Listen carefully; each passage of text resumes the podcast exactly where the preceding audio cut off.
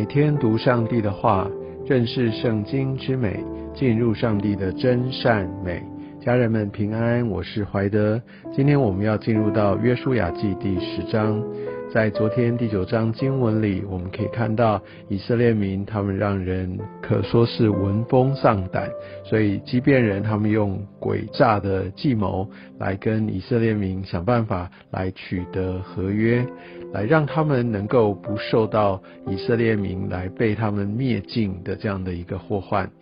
而在今天，我们可以看到其他的啊这些的城市、这些的领袖军队，他们采取的就是联合，想要来击败以色列民的策略。在这边，我们可以看到耶路撒冷王，他们就聚集了其他四个王，总共五个王的联军，就先来找基变下手。哦，他们就可能是想要说。就是任何人如果想要用这样的一个求和的方式来投降以色列的话，那他们也要让他吃了苦头，也许希望可以取得一些贺祖的这样的一个效果，所以他们就打算来集结大家的力量，因为他们都知道自己可能打不过以色列民，但是当他们集结起来，相信这力量就够强大。所以我们可以看到，当他们就这样浩浩荡荡的去攻打基变的时候，而基变他们就赶快来来向约书亚，来向以色列民来讨救兵。而我们可以看到，在这件事情上面，他们呃以色列民显然是有来求告神的，因为第八节说到，耶和华对约书亚说：“不要。”怕他们，所以我们就可以知道，在这个时候他们是抓住神的，与神同在的。但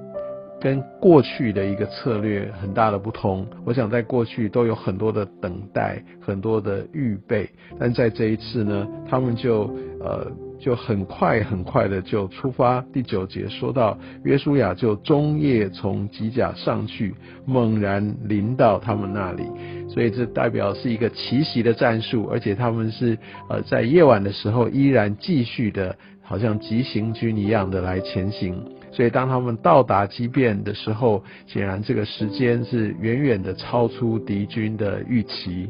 啊，我想在先前我们可以看到，大概是三天的路程哦，从七变到吉甲，但是他们好像就赶了一个晚上的路就已经到了，所以难怪这些的敌军他们就觉得非常非常的惊惶。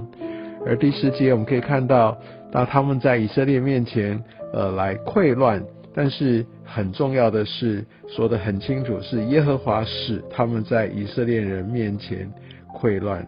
然后约书亚在即便就大大的杀败他们，来追赶他们，显然就是一个非常风光、一个势如破竹的一个胜仗。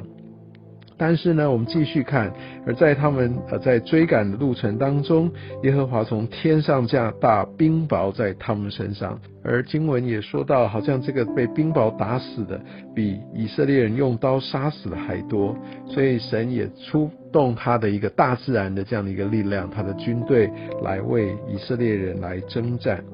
而在这个时候，我们可以看到十二姐约书亚就做了一个非常非常大胆的一个很让人惊讶的祷告。这个祷告是要好像是要让这个也不能说是时间冻结，而是这个天体啊，这个太阳跟月亮，他们好像没有啊这样的一个实际的一个交替，就好像太阳跟月亮继续停留在他们原本的位置上，让他们可以继续在这样的一个可以继续杀敌的一个环境里面啊。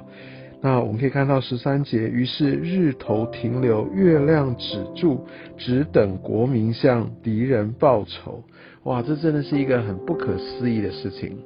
那其实后来在圣经的学者有各样的一个解释哦，当然这个可能是一个天体的现象。那甚至有些天文学家也找到，确实好像在这个历法上面，好像就有这样的一个停顿的这样的一个一个记号。而我想在经文来说，哈，我们就看到他说也在亚萨尔书上有写，亚萨尔书是一个以色列他们口传的一个历史书，啊，那他所写的一个呃涵盖期间非常的长，从呃大概正在摩西之前哦一个创世纪所在的一个年代，一直到就是在约书亚到呃到整个的一个士师记的时候。那我们知道这个约书亚记哦，它其实是一个回顾的历史，是耶稣亚他在后面整个都已经征服全地之后，在他老年老的时候所写下来的。而这样的一个当时的一个历史事件的状况哦，那我想他们当时有另外的一个书卷流传，那这个在这边我们可以看到，呃，亚沙尔书，那既然圣经有写到亚沙尔书，所以我们就可以知道这样的一个历史记载就可以得到印证。而亚萨尔书它的一个真实性，也就在这边可以得到一个确认。当然，我们知道圣经里面我们并没有看到亚萨尔书，因为我们知道圣经都是上帝所漠视的。亚萨尔书它所记载的，可能因为是都是历史啊，但并不是由圣灵哈，不是由神所亲自漠视作者写下来的。但它毕竟还是一个历史的记录，所以在这边有做这样的一个呃这样的一个参考，也有上面的提及。其实，在后面我们在撒母耳记上，呃，我们都可以看到，在这个亚萨尔书，它继续有被提及。那我想在这一章里面，我很重要的一个经文是在十四节，哦，就是说在这是因耶和华为以色列征战，我相信这就是一个呃以色列人可以不断得胜的核心。那我们可以看到后面，呃，约书亚啊，他们本来要回吉甲，但是十十六节开始看到那武王被发现了，后来他就派人就把他呃把这个。武王藏匿的地方，把那个洞堵起来，等着他们回去，要来要来处置他们。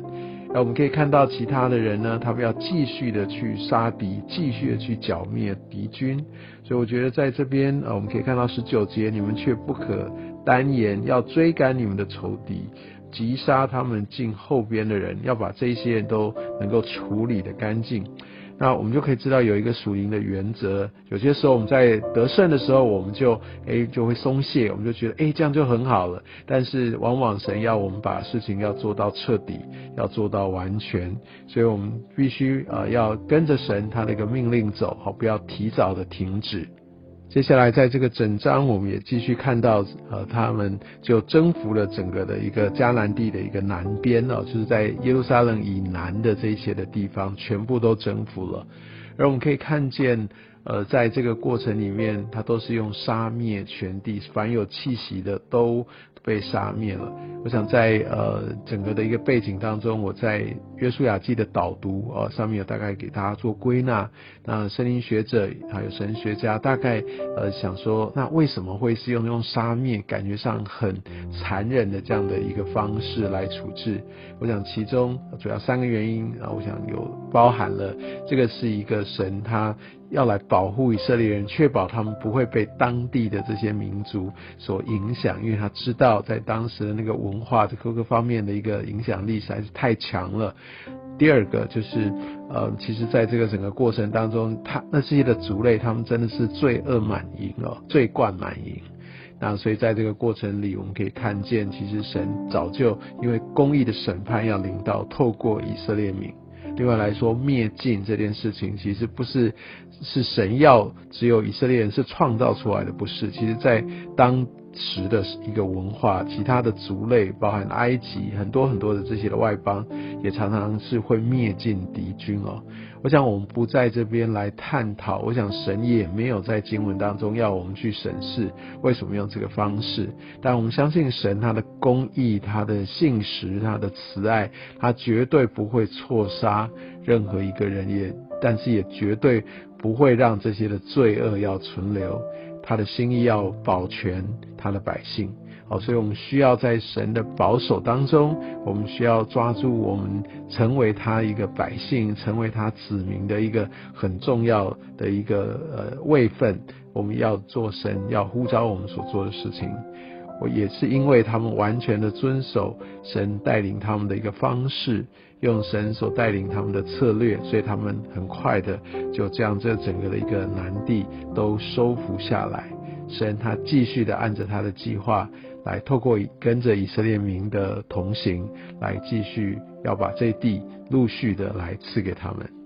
我想接下来我们会看到以色列民更多的征战的一个经历。我们今天先读到这边，愿上帝祝福你。